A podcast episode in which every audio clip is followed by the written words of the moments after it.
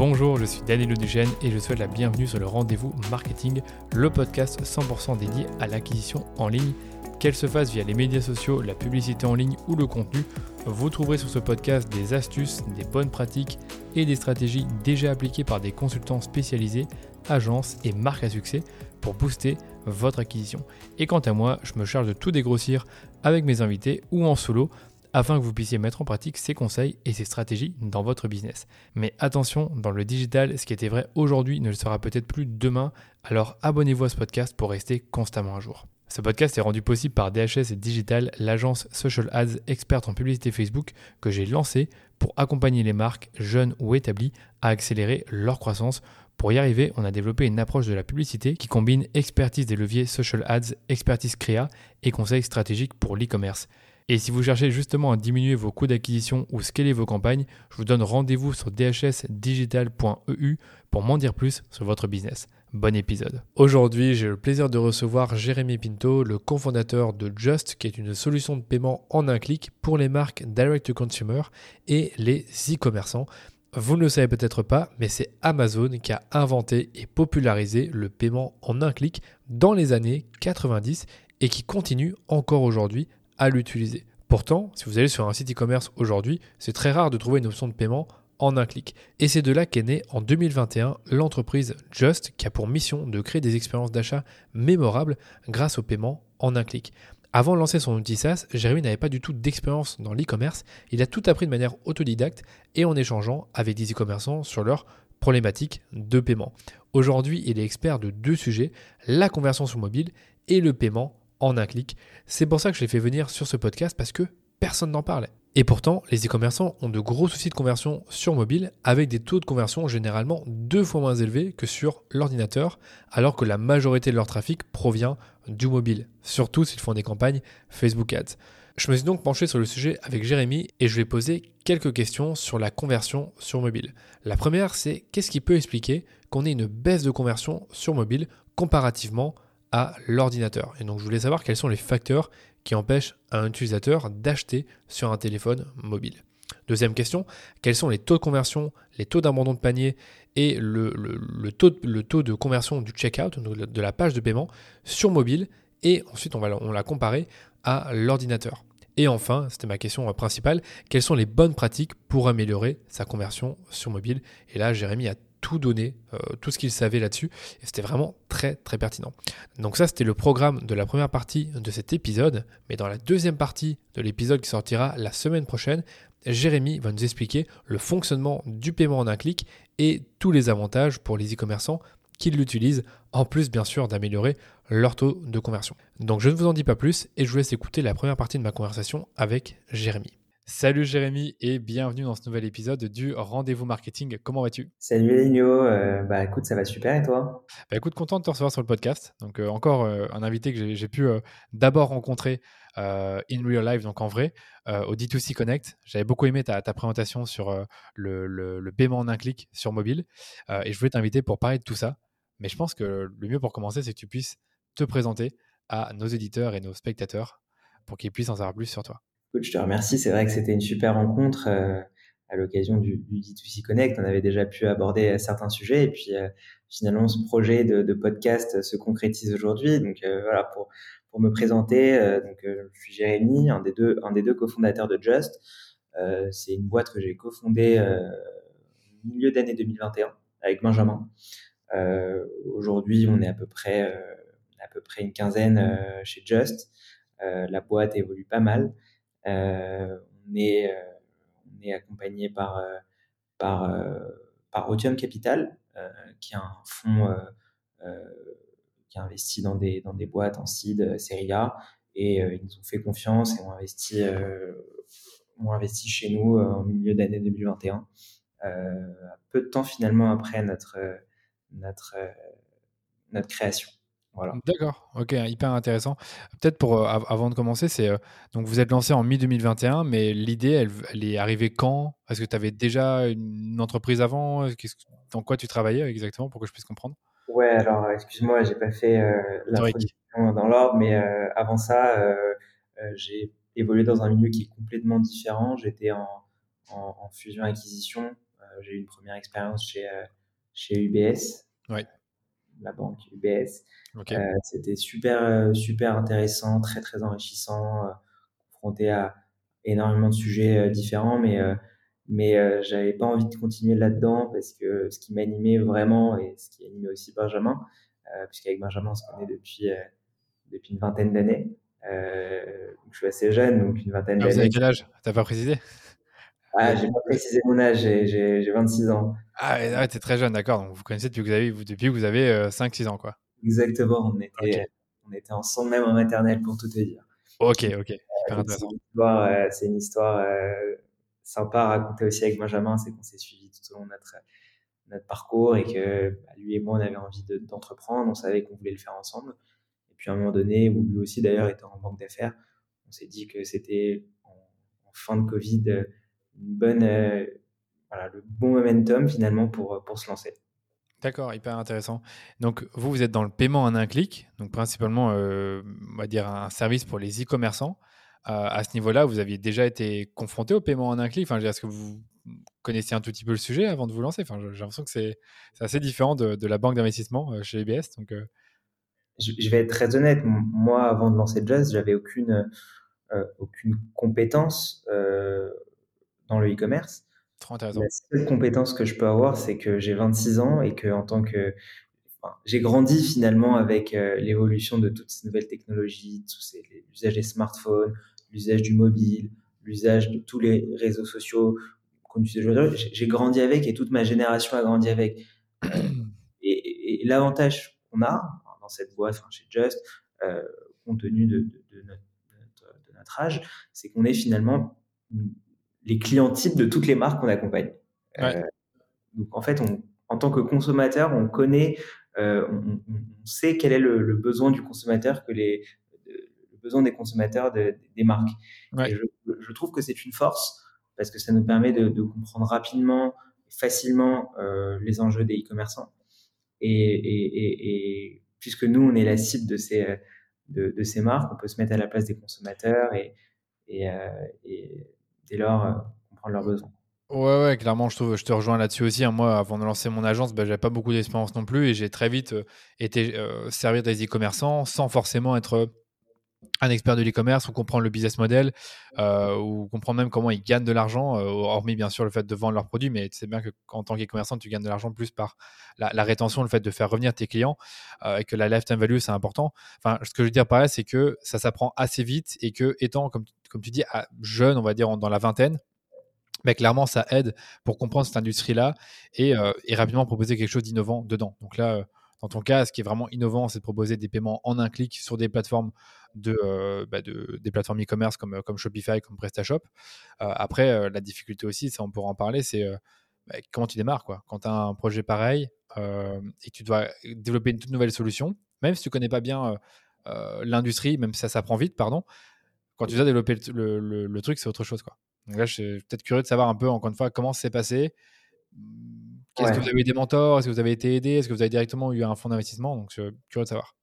Ouais, euh, très très bonne question. Euh, déjà, c'est sûr que c'est un mindset euh, de, se lancer. Hein. il ne faut, pas, il faut pas avoir peur. C'est une prise de risque énorme. nous, le risque, on a voulu le prendre parce que, parce que voilà, on nous a toujours, on a toujours dit que c'est en se confrontant finalement au problème que tu arrives à trouver des, des solutions. Euh, que euh, avant de savoir si ça marche, qu'en fait finalement c'est pas l'idée qui fait le, succès d'une entreprise et la sortie d'un produit, c'est l'exécution. Et euh, notre notre notre volonté avec Benjamin dès le départ, ça a été de sortir quelque chose. On s'est mis dans la tête qu'il fallait qu'on sorte un produit pour le tester, pour voir comment ça prenait. Pas de pas de bullshit, pas de pas de pas de slide. Non, on se met dans, dans un mode où on va sortir un produit ce qu'on a fait, c'est que quand on a commencé à réfléchir sur, l'idée qui existait déjà, hein, je ne vais pas te mentir, hein, le, one click, on, va probablement y revenir. C'est une technologie qui a été inventée par Amazon à la fin des années 90. Nous, ce qu'on a fait, c'est qu'on a cherché dès le départ à, se poser la question est-ce que c'est possible d'utiliser cette technologie qui cartonne sur Amazon, sur d'autres sites e-commerce? Euh, Et on s'est posé la question pourquoi euh, finalement nous euh, notre génération qui a l'habitude finalement de, commander, commander un VTC sur un Uber, commander à manger sur un Deliveroo, prendre un rendez-vous médical chez un Doctolib. Comment c'est possible que toutes les expériences de la vie finalement qu'elle on est habitué aujourd'hui, qu'on utilise, qu'on réalise sur, un mobile, comment ça se fait que ces expériences-là sont fluides, magiques, euh, rapides Comment ça se fait qu'acheter en ligne, ça reste un calvaire Ouais, c'est un calvaire. comme tu dis, c'est un calvaire. Moi, personnellement, je jette quasiment rien sur mobile. C'est très rare. Je vais sur mon ordinateur. C'est-à-dire, je peux voir une publicité sur mon mobile ou je peux découvrir un site sur mon mobile. Et puis après, je passe sur l'ordinateur. Je mets rapidement mes informations de carte de crédit qui sont euh, stockées dans Google ou je sais quoi, euh, ou Google, Chrome, pardon. Euh, je mets mon, mon CVC, blablabla, et c'est bon, quoi, c'est fait. Donc, ça va super vite. C'est clair. C'est clair qu'il y a une stat qui, qui, qui parle de ça. C'est qu'aujourd'hui, tu as 80% du trafic qui se fait sur mobile mais en revanche, tu n'as que 50% des achats qui se font sur mobile. les gens ont le même réflexe que, que toi et, que moi, euh, d'aller chercher ces produits sur mobile, mais parce que c'est compliqué, parce que peut-être que l'écran, en tout cas les parcours d'achat n'ont pas été façonnés pour cet appareil. Euh, je me rends sur mon desktop où là, je, suis dans une démarche d'acheter parce que je fais l'effort de sortir mon ordinateur, parce que j'ai mes cartes de crédit qui sont stockées, euh, parce que j'ai du temps, parce que je suis pas interrompu. Euh, bah, tous ces éléments font que je vais être plus enclin à acheter sur, sur, sur, sur desktop que, que sur mobile. Je crois quand même beaucoup que voilà, le mobile il est en train d'exploser, de, cartonner, les chiffres s'améliorent. Euh, donc on se dirige vers un internet mobile. Ouais, on se dirige quand même dans une bonne direction. Euh, c'est l'adaptation qui n'a pas été euh, un, fleuve tranquille et, et, et, on pourra parler des KPI un peu plus tard sur notamment la conversion pour voir un peu la différence. voilà, pour revenir à la question initiale de euh, pourquoi on s'est pourquoi on s'est lancé, euh, qu'est-ce qu'on voulait vérifier. Voilà, on voulait d'abord mettre euh, sur produit une idée, la valider auprès de, de, e-commerçants. Donc on a en bout de trois mois sorti un MVP. On l'a testé chez notre premier client qui s'appelle Malucette. Ah oui, ok. Ouais, ouais, on, adore l'équipe fondatrice de, de Malucette. Ça a été génial d'avoir de les ah, avoir le premier client. Il y a aussi, euh, je pense aussi à Puissante, Inbag, c'est des jeunes D2C bah qui sont dès le départ avec un produit. On va pas se mentir, quand on lance une boîte, c'est pas le meilleur produit du monde. Euh, donc ils ont accepté de, de, de, de, nous tester. Ça nous a permis de grandir, ça nous a permis de d'identifier nos failles, nos, nos axes d'amélioration. Et c'est comme ça qu'on a constamment, et c'est encore le cas aujourd'hui, amélioré notre produit, euh, travailler notre proposition de valeur, euh, voilà. Et une fois qu'on avait démontré suffisamment de, de, de, traction euh, auprès des, des, marchands et des consommateurs, parce que n'oublions pas que certes, nos clients sont les marques, mais les utilisateurs, ce sont des consommateurs. Donc, une fois qu'on avait démontré suffisamment de valeur auprès des marchands et des consommateurs, on est allé euh, effectuer une levée de fonds en seed. Euh, à ce moment-là, ce qui nous a permis la levée de fonds, ça a été en, mars 2022. Euh, ah Ça a permis euh, de, d'accroître la capacité des équipes. Euh, on est passé de deux fondateurs à une quinzaine aujourd'hui. toute une équipe technique, comme je, je le disais tout à l'heure, toute une équipe tech. Aujourd'hui, une équipe commerciale, marketing, HR, customer success. D'accord, hyper intéressant. Bah oui, ce que j'allais dire, c'est que bah, une fois que tu as ton MVP, donc que, tu, euh, que, as créé, que vous avez créé en trois mois, bah, en fait, ce qu'il faut, c'est qu'il soit adopté par euh, ton marché cible. Tu as réussi à trouver quelques bêta-testeurs, qui sont aujourd'hui des clients, euh, je pense, historiques chez vous, qui vous ont aidé à améliorer votre produit. Une fois que vous avez quelque chose qui était sympa, qui pouvait être, on va dire, offert à grande échelle, vous êtes passé par des investisseurs, si je comprends bien, pour ensuite aller chercher des nouveaux clients. C'est plus ou moins ça Ok, et ça, c'était il y a, on va dire, un peu plus d'un an. Enfin, ça s'est fait en mars 2022 et je suppose que vous avez accéléré toute l'année 2022. Parce que moi, en tout cas, je ne vous connaissais pas avant euh, bah, justement ce dernier trimestre de l'année 2022 où un de mes clients, Bloom Paris, bah, m'expliquait qu'il avait euh, adopté ta solution. Et je me dis, waouh, j'avais jamais entendu parler de ça. Et c'est vrai que quand, enfin, moi, ce que j'allais dire par rapport à, Just, c'est que quand tu vois le produit, ça paraît évident, et pourtant personne ne l'avait fait avant, on dirait, visiblement, sur le marché français, c'est de, proposer une, option euh, d'achat en un clic et qui justement fait que tu peux facilement payer sur mobile alors que c'est pas le cas euh, sur la plupart des sites e-commerce. Ça paraît tellement évident, mais d'un autre côté, c'est vrai que techniquement aussi, c'est pas si simple. C'est pas si simple, tout simplement. Il y a beaucoup de, de, de complexité, la création de commandes, notamment l'ergonomie, le, le, design du produit, des, des enjeux d'accessibilité, des enjeux, il y a des différences entre les appareils, entre les navigateurs. Euh, il y a vraiment beaucoup, beaucoup de, choses à prendre en compte lorsqu'on monte une solution de checkout. On, on touche au paiement. Oui, j'imagine pas. Et après, avec les cartes de crédit, les cartes de banque, c'est un autre niveau de, voilà, de gestion. Exactement. Donc, on touche euh, finalement au, au, point euh, le plus critique d'un site e-commerce. Il ne faut pas se planter. en tout cas, au moins sur le paiement et la sécurité. il faut constamment euh, améliorer la performance du checkout.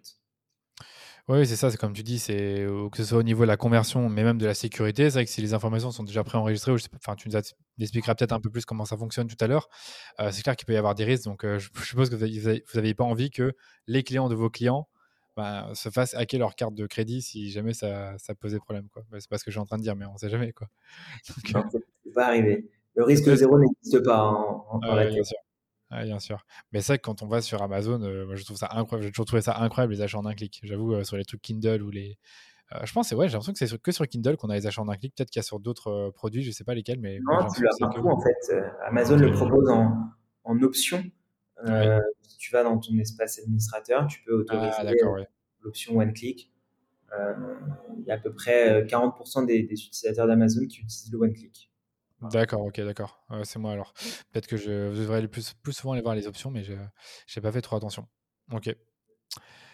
Écoute, si on passe sur la partie mobile, le, premier sujet que je voulais aborder avec toi. donc, comme tu disais tout à l'heure, le mobile, c'est clair que c'est un peu, ben, un peu plus compliqué que sur desktop. C'est-à-dire qu'il y a 80% des, gens qui sont sur mobile, de ce que tu dis, ou en tout cas du trafic est sur mobile, mais tu en as seulement 50% qui finissent par, par faire un achat sur, sur l'ordinateur. Donc, ce qui veut dire que les conversions sur mobile sont automatiquement plus basses que sur l'ordinateur. Donc, avec tes connaissances, que tu peux nous partager euh, les raisons, on va dire, euh, prouvées, peut-être avec des chiffres, avec euh, des études, qui expliquent en fait cette baisse de conversion sur mobile, pour qu'à nouveau on puisse se projeter et se dire, OK, qu'est-ce qui pose vraiment problème dans la conversion sur mobile? Bien sûr, tout à fait. D'abord, ce, qui est évident, c'est qu'aujourd'hui, un achat sur mobile, c'est un miracle. Pourquoi un miracle? Parce que moins d'un visiteur sur 100 euh, finit par acheter. Ok. Euh, tu le vois aussi, je pense, auprès de tes clients, mais la conversion sur mobile, elle est souvent en dessous de 1%. Euh, et donc, pour moi, on peut appeler clairement ça un, miracle. Les raisons, elles sont multiples et on, va les aborder. je pense qu'il y a des raisons qui sont historiques. quand on a créé le e-commerce il y a 20 ans, on a finalement repris les paradigmes du monde physique, de l'expérience in-store. On met un produit dans son caddie, on va se balader, Ensuite, on se dirige vers la caisse. On demande nos informations euh, personnelles, notre carte de crédit, est-ce qu'on a une carte de fidélité? Et, finalement, on finit par payer. Aujourd'hui, la technologie nous donne les moyens de reconnaître un utilisateur selon son appareil, selon son navigateur, et on est théoriquement plus obligé de lui demander toutes ces informations, et pourtant on continue de le faire. Ça, c'est du bon sens, et ça aurait changé beaucoup de choses euh, si on avait commencé le e-commerce de cette façon-là. C'est-à-dire un identifiant unique qui permet d'acheter en un clic, enfin, ou en un clic ou pas, hein, mais juste d'avoir une sorte de, d'identifiant unique qui te permet d'acheter euh, sur n'importe quel site, plutôt qu'à chaque fois de devoir refaire. Euh, remettre, les mêmes informations euh, sur tous les sites. Exactement. et donc voilà, je te dis que la technologie nous, nous permet de faire ça. et ça, c'est vraiment, c'était il, y a une vingtaine d'années, quand on, est, a créé le e-commerce, donc on ne parlait même pas de mobile à l'époque. Hein. De toute façon, là, je ne parle même pas de mobile, je parle de création du e-commerce. Euh, et tout ce que je te dis, c'est encore plus vrai sur mobile. Euh, on a finalement adapté le parcours d'achat sur desktop au parcours d'achat sur mobile. Donc en fait, on a adapté un parcours d'achat qui était déjà pas hyper performant à un écran où tu as six fois moins d'espace. Tu peux afficher six fois moins de contenu sur mobile euh, que sur desktop. Et comme je te disais, les chiffres montrent que 75% des sessions d'achat sont faites sur mobile, mais que ça ne représente que 50% des sessions converties. Euh, c'est une preuve supplémentaire que euh, euh, acheter sur mobile, c'est compliqué, que ça reste difficile. Il y, a plein de raisons à ça. Il y a le fait que, je te le disais, les écrans sont plus petits. donc les consommateurs ils vont chercher énormément d'informations, ils vont pas arrêter de scroller. Le scrolling c'est un vrai problème dans le, parcours d'achat sur, sur, mobile. Le fait d'avoir de, des boutons un peu partout, tu vois, il y a une vraie complexité dans la, conception des, parcours d'achat euh, sur mobile. Les seuls qui arrivent à avoir des performances, ce sont les, euh, applications mobiles oui. qui, en fait ont conçu leur parcours vraiment pour le mobile. Et Comme les Uber, euh, Deliveroo. Exactement. Les, les, exemples que je te citais tout à l'heure, les Uber, Deliveroo, Doctolib, tu peux prendre un Choose qui pour le coup a un parcours d'achat remarquable en fait, eux, ils ont oublié euh, le desktop, ils se sont directement concentrés sur le mobile et ça se voit dans leur ergonomie, ça se voit dans le parcours d'achat que tout, tout, est pensé pour mobile. Tu vois, tu as toujours, euh, je sais pas, c'est un exemple tout con, mais le, le, le, euh, le, sticky, le sticky, tu as toujours en bas un bouton sticky qui te permet de voir le prix de, de ton panier. Tu as toujours un, un, CTA qui est hyper clair, qui est hyper visible euh, tu as toujours le, fait, tu vois, tu as une sorte d'iframe qui monte, euh, ou quelque chose qui va sur le côté, tu vois, c'est des, des, des, mouvements qui sont beaucoup plus euh, ergonomiques, qui sont beaucoup plus fluides, tu as beaucoup moins de chargement entre les pages. Donc voilà, tout ce que je veux dire, c'était des raisons historiques, c'est que le e-commerce de base n'a pas été créé pour le mobile. D'accord. Il y a des raisons comportementales. Je pense que le mobile, c'est l'instant tu regardes Snapchat, TikTok, Instagram, toutes ces plateformes, qui finalement cartonnent aujourd'hui, elles ont basé leur succès sur la culture de l'instant, la spontanéité, le, format court. Euh, et donc sur mobile, il faut être super rapide, car le temps, d'attention d'un utilisateur, il est limité à 13, 13 euh, millisecondes. C'est le temps que le cerveau a pour processer une information. Tu vois? Donc euh, il y a un vrai enjeu de devoir être rapide sur mobile parce que le, par définition, notre, notre cerveau, il, il met euh, finalement très très peu de temps à, à, assimiler les informations. Et donc, si derrière ton parcours d'achat, il est, il est complètement euh, latent et il est lent, euh, le consommateur, il va passer à autre chose. Ok. As, as, si je peux te donner des chiffres, tu as une session sur trois qui est interrompue par une notification. Ok, d'accord. D'accord. Donc, le fait d'être interrompu, ok. Ah oui, oui, ça, c'est des, des, ça, c'est quelque chose qui va vachement perturber les sessions d'achat.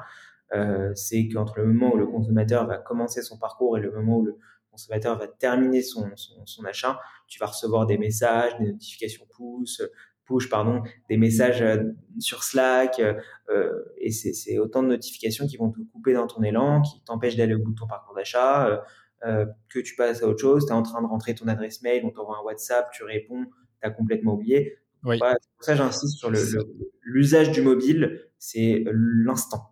Oui, mais ça, je réalisais pas à quel point les distractions en fait te, freinent dans ton parcours d'achat et pas uniquement le site en lui-même qui est peut-être pas bien optimisé pour mobile à cause du scroll et du fait qu'il y a des boutons partout.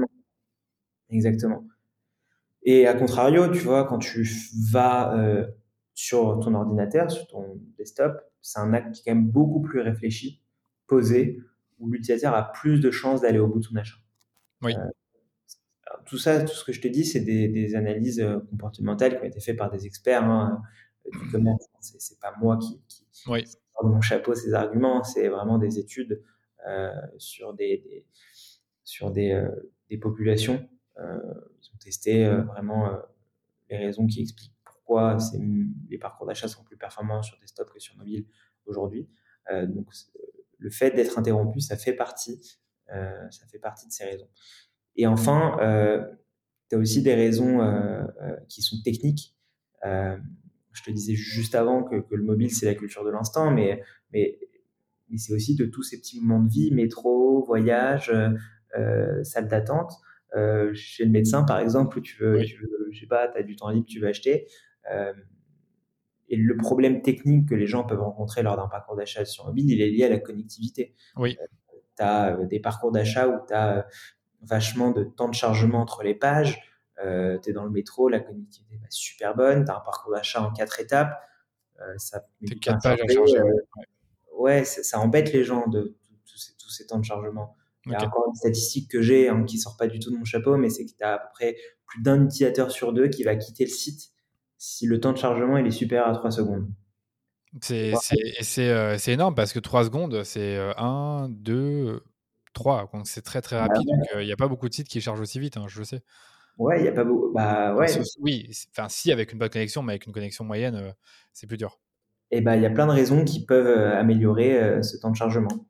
Euh, ça fait partie des, des, recommandations que je partage aux e-commerçants quand je les rencontre. C'est alors, il y a une tonne de plugins à installer, tout le monde est inondé d'applications à droite à gauche, mais il faut vérifier la taille de ces, de ces add-ons. Est-ce qu'ils sont pas trop lourds pour le site?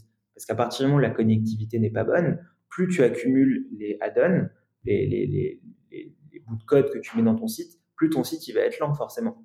Donc il va falloir alléger, euh, euh, mettre les, euh, plugins les plus légers, faire en sorte que vérifier si sur mobile ça marche, même si la connectivité n'est pas bonne, quoi. Parce que si, si, si, si la connectivité est bonne, ton parcours d'achat il est, il est performant, il n'y a aucune raison que le site ne marche pas. Quoi. Oui, tout à fait. C'est clair que les, les plugins add-on, euh, les images aussi qui sont un peu longues à charger, euh, ça, ça, joue beaucoup, ouais.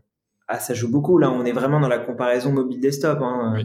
C'est pour ça que j'ai recentré le, les réponses sur le, le, côté usage du mobile, euh, qui est vachement important comparé à celui du, desktop. Mmh D'accord. Ok. Donc ça, c'est toutes les raisons finalement qui expliquent que les taux de conversion sont moins bons sur mobile que sur desktop. Ça en fait partie, ouais. Par rapport au desktop, ok, d'accord. Donc là, actuellement, tu as un peu ratissé euh, le tout?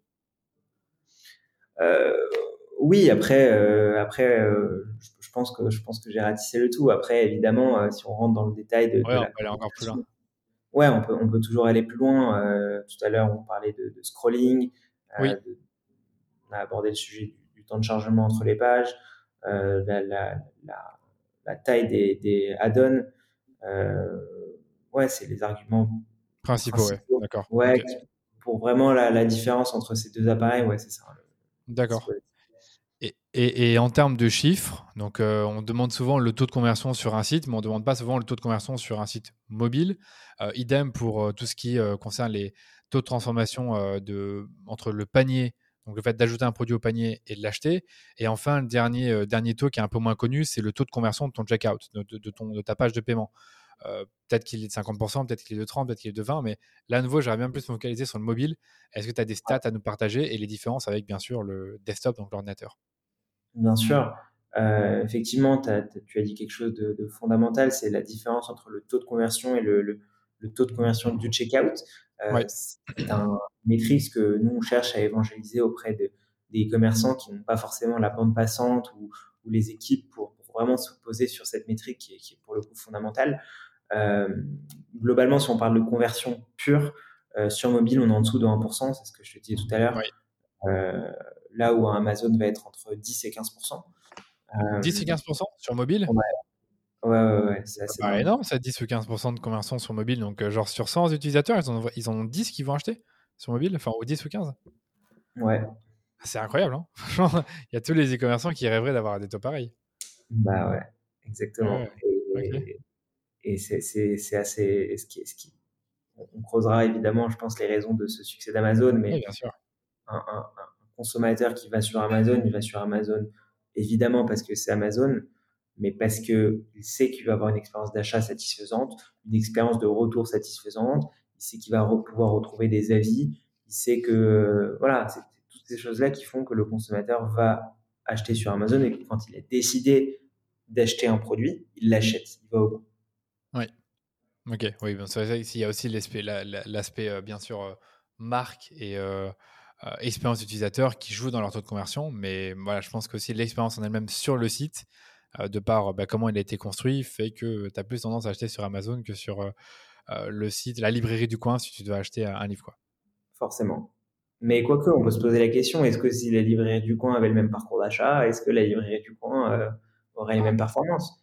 Non, parce que comme tu le sais, Amazon, euh, avec sa position de leader, fait, euh, bah, ça dérange un peu les gens. C'est de dire toujours bah, pourquoi il faudrait que ce soit Amazon qui vende tous les livres alors qu'il faut aller les chercher euh, chez d'autres fournisseurs. Ouais.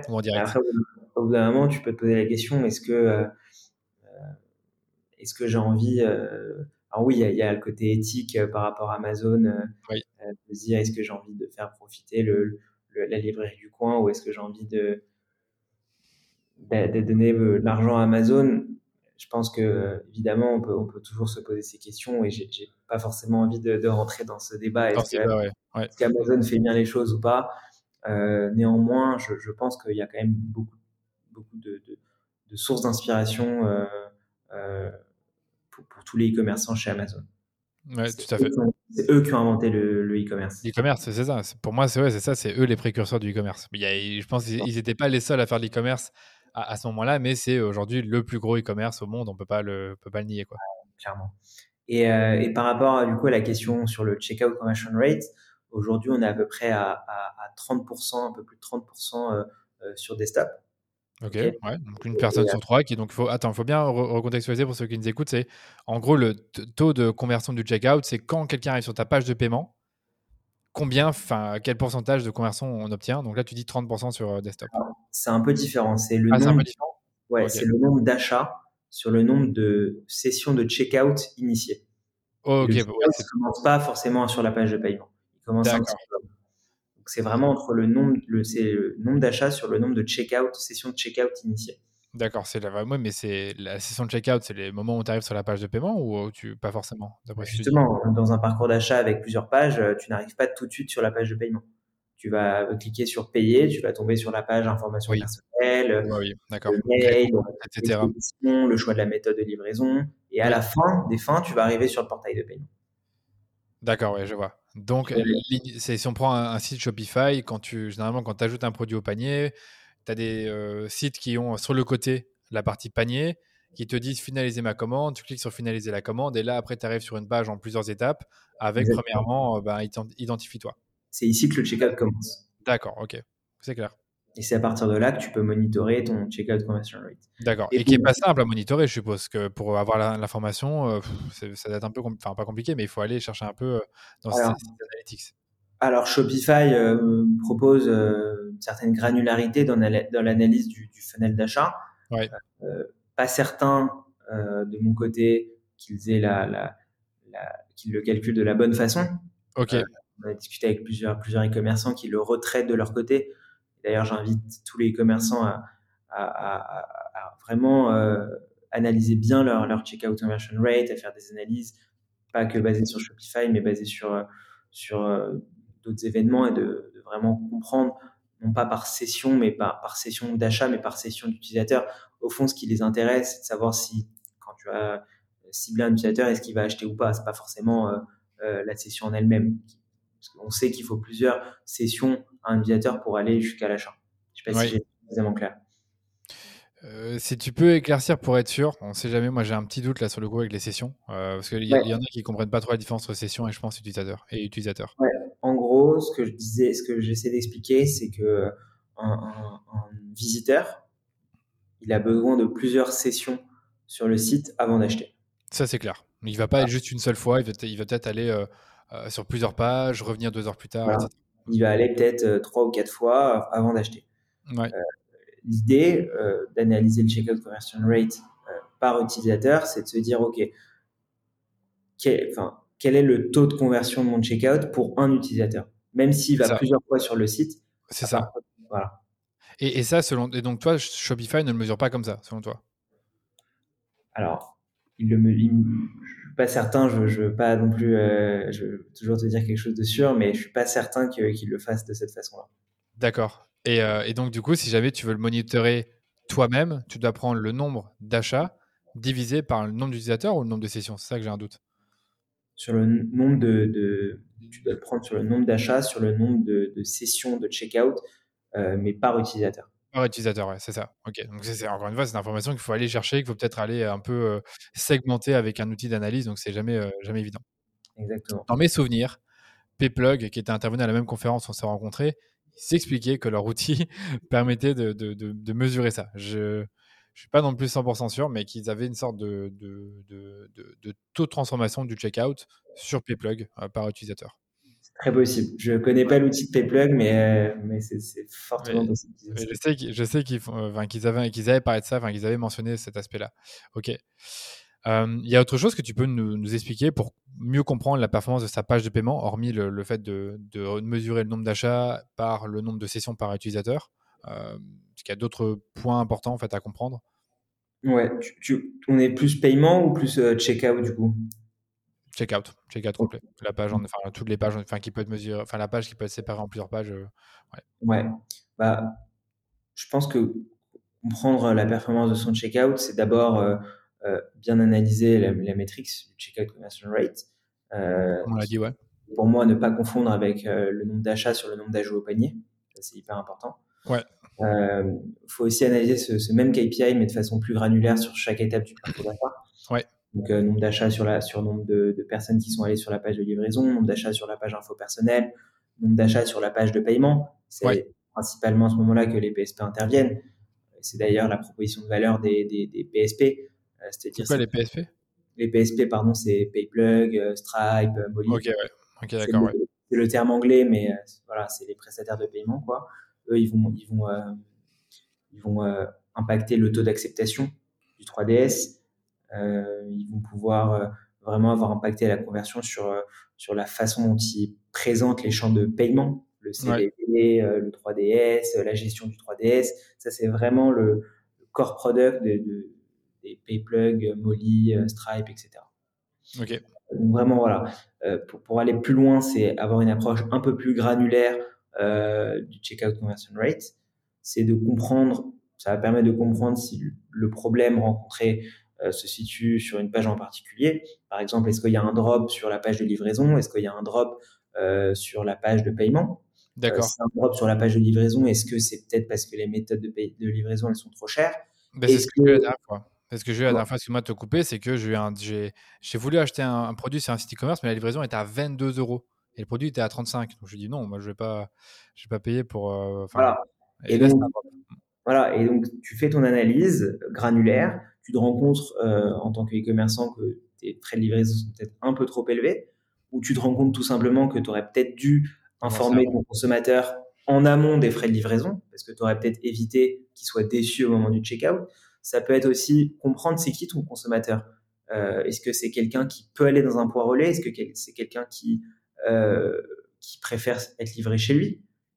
Si tu as 80% de tes, tes, visiteurs qui ont envie de, se faire livrer en point relais, propose-leur du point relais, euh, parce que c'est clairement quelque chose qui va impacter ta conversion.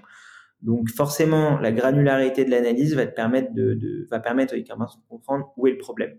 D'accord. Et une petite question, là, sur plutôt, euh, euh, on va dire, euh, un retour d'expérience, on va dire, je sais que c'est pas une stat absolue, c'est où tu vois les plus gros drops Au niveau du paiement, de, le moment où on, choisit la livraison, au moment où on, choisit, enfin, on doit créer un compte ou non? Le moment du, là où il y a le plus fort drop, c'est le, la première page du, du checkout, c'est la page d'information personnelle. D'accord. Plus tu réduis le risque de voir ton client partir. Ok, d'accord. Donc évidemment, c'est pour ça qu'on dit il ne faut pas obliger aux gens de créer un compte. Exactement. Ça fait partie des, des, recommandations de voilà, quand un e-commerçant va analyser son checkout, il peut se demander est-ce que j'oblige mes consommateurs à se créer un compte? Euh, Combien d'étapes sont nécessaires pour finaliser un achat? Est-ce que j'ai des cases à cocher que je peux éviter euh, à, mes clients Combien de champs sont à remplir euh, Quel est le taux de chargement entre mes pages Ça doit faire partie de l'analyse. C'est quoi la durée d'une session de checkout chez tes consommateurs? Enfin, chez tes, oui, sur ton site. Nous, c'est quelque, chose qu'on monitore. On a des outils d'aide analytics, ça nous permet de voir en moyenne euh, une, transaction, ça dure, enfin, un checkout, ça dure combien de temps chez Just? Ouais. Euh, voilà, c'est des choses que les e-commerçants doivent faire. D'accord.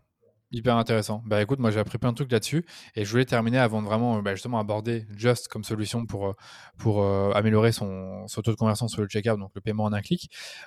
comment tu peux améliorer ta conversion sur mobile? Euh, est-ce que tu as des bonnes pratiques à partager euh, pour nos e-commerçants? Hormis le paiement en un clic, bien sûr. Bien sûr, j'en parlerai. j'en parlerai, pas du tout. non, je rigole, tu peux en parler évidemment. J'en parlerai pas.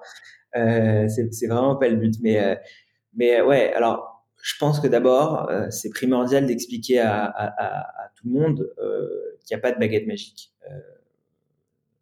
toutes les solutions e-commerce, SaaS vont dire oui, on augmente la conversion, on augmente la conversion c'est forcément les e-commerçants, ils entendent ça tout le temps. Mais moi, ce que je, le message que je veux véhiculer, c'est qu'il n'y a pas de baguette magique. Chaque site a un besoin différent. Euh, mais en revanche, tout ce qui contribue à faire augmenter ta conversion doit faire partie d'une stratégie et d'un plan d'action euh, qu'un e-commerçant doit mettre en place. je vais être un peu dur, mais ce qui va faire la différence entre un site qui marche et un site qui marche pas, c'est la capacité de son équipe commerce à comprendre euh, qu'il faut travailler la conversion euh, et mettre en place une stratégie d'optimisation, sinon il va, il va clairement rien se passer. en tout cas, ce sera dû à la chance. Euh, et ça, c'est vraiment pas donné à tout le monde parce que ça, ça a un coût, parce qu'il y a des experts dont le métier c'est d'optimiser la conversion des sites e-commerce, parce que tu as des agences, euh, des cabinets, etc., qui, dont c'est le travail également. Euh, vraiment pas donné à tout le monde, mais c'est ça qui fait l'écart aussi derrière, euh, qui permet à des marques de, de, de ne pas plafonner aussi euh, à, un certain, à un certain moment. Euh, et, et, finalement, travailler sa conversion, c'est améliorer les fondamentaux de son, son business, de son entreprise, à savoir la marge regarder euh, les, les 100 e-commerce, les 100 sites e-commerce les plus performants aux États-Unis, je suis sûr qu'elles ont, elles ont pas des taux de conversion inférieurs à 1%, quoi. Oui, c'est clair. Voilà. Mais bon, voilà, pour, pour, pour partager quand même quelques best practices qui fonctionnent chez les e-commerçants que je rencontre, je dirais d'abord le fait d'éviter euh, aux, aux, aux, visiteurs de se créer un compte, ça c'est le BABA euh, aujourd'hui. Euh, c'est aussi la possibilité pour le consommateur euh, d'avoir d'avoir une visibilité tout au long du parcours d'achat sur le coût final euh, sur le coût final de, de, de, de sa commande, euh, ne pas cacher finalement des frais. Tu vois, on parlait des frais de livraison. Plus, le, plus tôt on affiche les frais de livraison son coût, le plus tôt on va être, on va, éviter, on va éviter les mauvaises surprises. Moi, idem je... pour les, ouais, et idem pour les codes promo, la visibilité. Parfois, tu fais un parcours d'achat, déjà, dans la plupart des cas, tu as du mal à le, à le mettre il va bugger, peut-être il va pas marcher, et puis derrière, tu vas pas savoir euh, s'il a été appliqué ou pas. Tu vois, c'est vraiment le côté visibilité, l'information, elle doit être visible en permanence. La livraison doit être vraiment visible, comme tu dis, euh, en permanence sur les pages produits. Il faut que sur euh, l'endroit où on a le panier qui, s'affiche, bah, qu'on puisse voir où est-ce qu'on en est. Est-ce qu'on va avoir la livraison gratuite Combien d'euros il reste pour l'avoir Combien elle coûte actuellement? Moi, ce qui m'avait frustré dans le site dont je parlais, et je vais pas le citer, c'est que bah, il donnait la livraison à, je pense, à 6 euros en France, mais moi, je suis en Belgique et sur le coup, elle était à 22 euros. J'ai aucune raison, euh, enfin, j'ai pas de raison de pourquoi c'était aussi cher pour amener ce, ce produit-là en Belgique, mais c'était pas précisé sur le site, donc c'était un peu frustrant. Donc, euh, ouais, c'est limite plus rentable d'aller à la frontière, quoi. Ouais, c'est ça. Je me disais, je me disais pareil, parce que j'ai un ami qui vit euh, ben, vers Lille, donc je me dis pourquoi pas le livrer là-bas et me le ramène, parce que j'avais envie de ce produit-là. Mais bon, je vais pas raconter ma vie, juste pour dire, c'est vrai que le, les informations de livraison, euh, le coût, la rapidité, le temps, etc., devraient être mentionnés avant le checkout. Ouais, enfin, avant le, le, ouais. Ouais, tu as beaucoup de sites qui, qui, mettent une barre un petit peu pour expliquer aux consommateurs. Ouais, voilà. Euh, voilà ouais. ouais. exactement. Plus que X euros pour bénéficier des livraisons gratuites. Bon, c'est aussi une technique pour, pour améliorer son panier moyen. Euh, on va pas se mentir, mais quelque part, ça, ça amène un peu ouais, de visibilité, quoi. Ça crée l'expérience. Ça crée une bonne expérience. Meilleure. Ça crée une bonne expérience.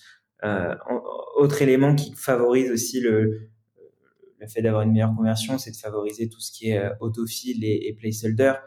Euh, plus tes champs se remplissent automatiquement, plus tu diminues le temps pour effectuer un achat, plus tu places des placeholders, bah, tu, tu, vois, tu, vois, ce que c'est, mais je vais quand même expliquer pour, pour tout le monde. C'est que, euh, par exemple, on me demande d'entrer ma boîte, ma, mon adresse mail.